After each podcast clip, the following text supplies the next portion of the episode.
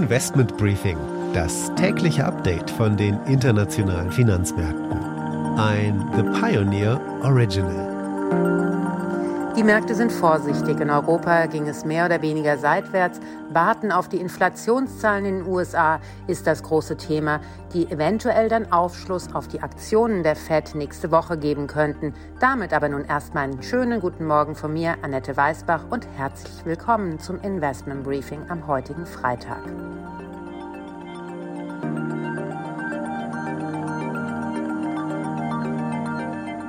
Der Blick auf die heutigen Themen. Die Ratingagentur Fitch nennt es beim Board. Evergrande und Kaiser sind im sogenannten Default. Das heißt, sie haben eine Zahlungsverpflichtung nicht wahrgenommen. Außerdem geht es erstmal um Volkswagen, denn die haben einen neuen Investitionsplan und auch einen veränderten Vorstand. Hierzu spreche ich mit Arndt Ellinghorst, Autoanalyst und Managing Director bei Sanford Bernstein in London. Natürlich geht es auch heute nach New York zu unserer Börsenreporterin Anne Schwedt an der Wall Street. Guten Morgen aus New York. Wir schauen heute auf den Konsumentenpreisindex und auch auf andere Indizes und fragen uns, wie aussagekräftig die sind mit Blick auf die Inflation. Außerdem schauen wir, wie die Notenbank plant, damit umzugehen. Und die Aktie des Tages ist Daimler Trucks, denn hier ist heute das Börsenlisting in Frankfurt.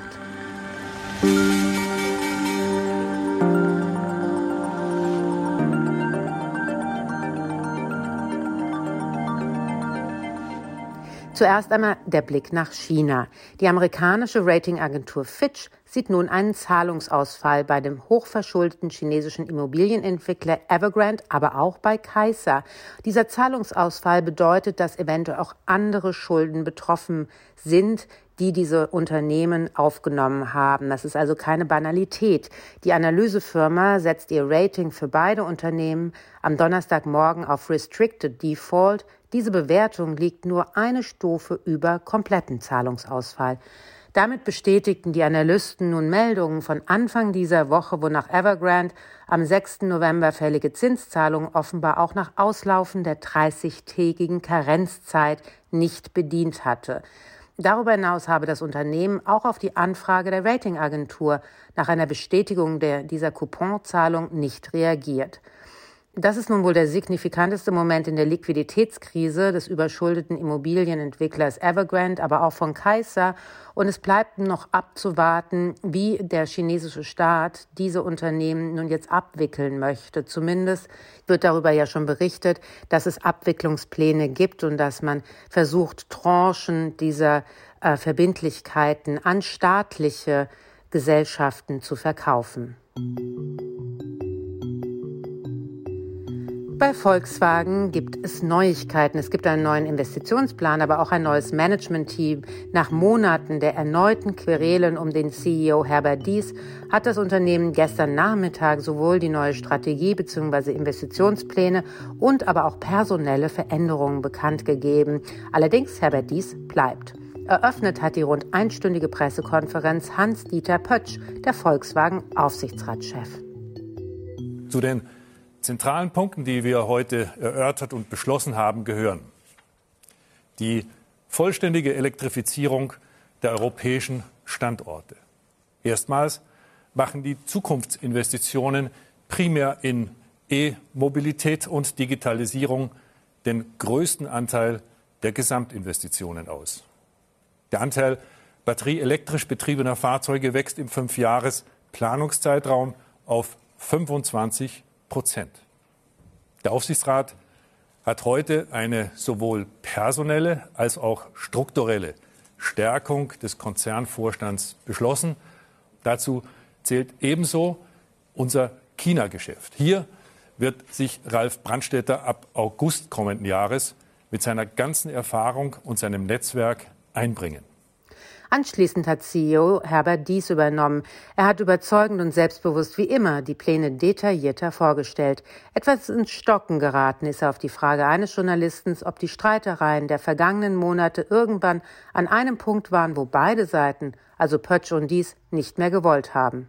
Also ich hatte, äh, es war ein, ein, intensiver Prozess und bin auch sehr dankbar, dass der Herr Pötsch nicht die, äh, die Geduld verloren hat und dass sich mhm. wirklich äh, extrem engagiert hat. Und äh, ich habe ihn äh, zu der Zeit zu keiner Zeit, äh, ja, ich sage jetzt mal, die Motivation oder die Lust verloren, weil mir das Unternehmen einfach sehr am Herz liegt und ich glaube, wir sind auch sehr gut unterwegs und wir haben gemeinsam ein großes Zukunftspotenzial. Also die Frage war ja auch an mich gestellt um es vorneweg zu sagen, nein, es gab nie irgendwo einen Moment, äh, wo ich in Anführungszeichen die Lust verloren äh, hätte. Das ist auch schwer möglich, weil ich hier mit Leidenschaft äh, tätig bin und mit großer Überzeugung. Und deshalb war das auch äh, am, am, Ende äh, relativ vernünftig möglich, die eine oder andere Meinungsverschiedenheit äh, hier ganz offen anzusprechen und dann aber wieder den Konsens zu finden.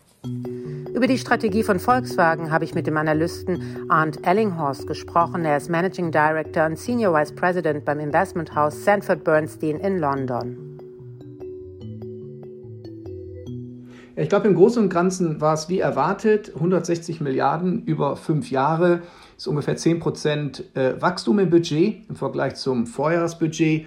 Keine großen Neuigkeiten. Natürlich mal wieder ein großes Personalkarussell im Vorstand. Auch das war in der Presse schon angekündigt. Insofern nicht wirklich viel Neues, aber der Markt erwartet jetzt wirklich, dass Volkswagen zur Ruhe kommt und die Vorstände jetzt ihren Job machen können. Ja, der Markt muss es wahrscheinlich vor allem erwarten vor dem Hintergrund der jüngsten Aktienkursverlust. Und seit Juni ist der Aktienkurs ja ordentlich in die Knie gegangen. Woran lag das denn vor allem? Und wird das jetzt besser? Ja gut, also Investoren sind da wirklich sehr, sehr beunruhigt. Auch schon im letzten Jahr gehörte Volkswagen zu den schlechtesten Aktien im Automobilsektor. Äh, wiederum zurückzuführen auf die Personalstreitigkeiten in Wolfsburg. Äh, das Gleiche hat sich äh, in diesem äh, Spätsommer und Herbst abgespielt und schon wieder ist die äh, Volkswagen-Aktie mit die schlechteste Aktie global von den äh, Autoaktien. Insofern daran spielt sich schon wieder, dass diese Streitereien dem Unternehmen wirklich Milliarden kosten und äh, dass Investoren wirklich, finde ich auch zu Recht, zunehmend äh, genervt sind. Ist die Gesellschafterstruktur auch weiterhin ein Problem? Das nennt man ja auch oftmals als belastenden Faktor für die Aktie. Ja, die Gesellschafterstruktur oder Governance äh, bei Volkswagen ist natürlich sehr speziell mit dem Einfluss der Porsche-Familien mit mehr als 50 Prozent des stimmberechtigten Kapitals und Niedersachsen mit Sonderrechten und 20 Prozent der Stimmen. Da gibt es im Aufsichtsrat halt immer wieder Koalitionen, die gebildet werden bei Volkswagen. Das macht es dem Management nicht leicht, Entscheidungen zu treffen. Ja, also ich kann das schon bestätigen, dass diese Governance-Nachteile, mit denen Volkswagen zu leben hat, ein Teil sind, warum die Aktie so niedrig bewertet ist. Ist denn Herbert Dies jetzt beschädigt nach dieser jüngsten Personalrochade und hat er deutlich an Macht eingebüßt? Ja, ich denke, Herr äh, Dies war letztes Jahr schon beschädigt. Er muss jetzt weitere Aufgaben abgeben, holt aber auch ein, zwei Verbündete mit in den Konzernvorstand rein. Also die ganze Situation ist relativ undurchsichtig. Ich würde jetzt mal nicht sagen, dass der VW-CEO aus der Situation gestärkt hervorgeht. Ein großes Problem scheint ja China zu sein für den Markt. Hier gibt es natürlich auch eine neue Personale mit Brandstätter, der jetzt da zuständig sein soll. Ist er der Richtige Ihrer Meinung nach, da das Ruder herumzureißen? Also China hat wirklich äh, ein Eigenleben und Volkswagen ist natürlich extrem groß in China und China ist auch äh, die absolute äh, Säule der Profitabilität und der, der Cashflows äh, für den Konzern. Also enorm wichtig. Man braucht in China einen China-Kenner und jemand, der sich auch wirklich bereit erklärt, äh, in China langfristig den Konzern zu vertreten. Herr Brandstätter kennt das Unternehmen extrem gut, ähm, hat sehr lange bei VW gearbeitet und in der Marke. Insofern gehe ich mal davon aus, dass er China gut kennt, äh, wenngleich er natürlich vor Ort noch sehr viel zu lernen hat. Die ähm, chinesischen Elektromobilhersteller sind ein großer Wettbewerber für Volkswagen in China selbst. Da scheinen ja auch die Elektroautos nicht so gut zu laufen. Ist das ein großes Problem für die Aktie? Mit Sicherheit. Seitdem die Probleme in China aufgetaucht sind, etwa im zweiten Quartal, waren Investoren wirklich deutlich äh, verunsichert. Die technischen Probleme im Produkt und auch im Vertrieb des Elektroprodukts sind, glaube ich, jetzt klar verstanden, werden angegangen. Ich sehe keinen Grund, warum Volkswagen strukturell äh, das Elektroprodukt in China nicht zum Laufen kriegen sollte. Aber so diese Anfangsprobleme sind schon bedenklich, zumal das Elektroprodukt der chinesischen Konkurrenz wirklich extrem gut ist, besonders in der äh, digitalen Kompetenz. Lassen Sie uns noch mal auf Tesla schauen, weil Herbert Dies sieht ja Tesla immer als das große Vorbild an. Der jüngste Streit kam ja auch aus einem Vergleich der Produktivität zwischen Tesla und Volkswagen.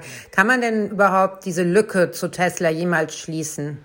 Ah ja, erstens glaube ich, dass es natürlich immer recht gut funktioniert, wenn man ein Feindbild hat als Unternehmen. Jemand, den man wirklich, ähm, den man nachstrebt, den man angreifen möchte. Man muss natürlich auch sehen, dass Tesla ein Unternehmen ist, was ohne diese alten, gewachsenen Strukturen und Kosten ganz anders agieren kann als ein äh, traditionelles Unternehmen. Aber trotzdem muss man sagen, dass Tesla auch im Produkt einfach sehr, sehr viele Fortschritte macht, auch was die Kosten angeht. Insofern denke ich schon, dass alle Hersteller gut beraten sind, sich einfach anzuschauen, was passiert da bei Tesla, was passiert aber auch bei Rivian und bei NIO und bei den an anderen Startups. Denn von denen kann man mit Sicherheit, was technologische Kompetenz, digitale Kompetenz angeht, äh, Softwarefähigkeiten und auch Effizienz in der Herstellung mit Sicherheit viel lernen. Insofern verstehe ich Herrn Dies da schon. Die Frage ist, wie weit man dann immer geht, äh, bevor man dann anfängt, die eigenen Leute zu sehr zu nerven. This is a five train. The next stop is Wall Street.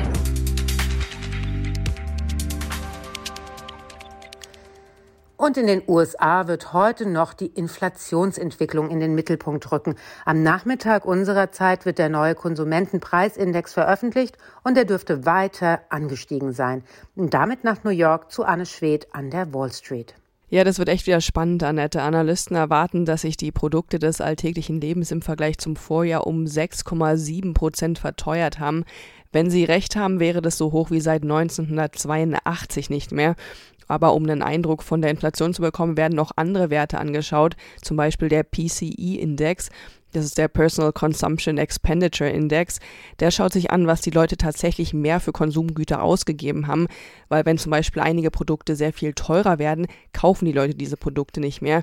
Bei dem Index werden also Güter mit krassen Preisschwüngen etwas ausgeklammert, was dazu führt, dass der Index weniger volatil ist. Hier an der Wall Street gibt es jedoch auch eine Debatte darüber, ob diesem Wert wirklich so viel Aussagekraft gegeben werden sollte.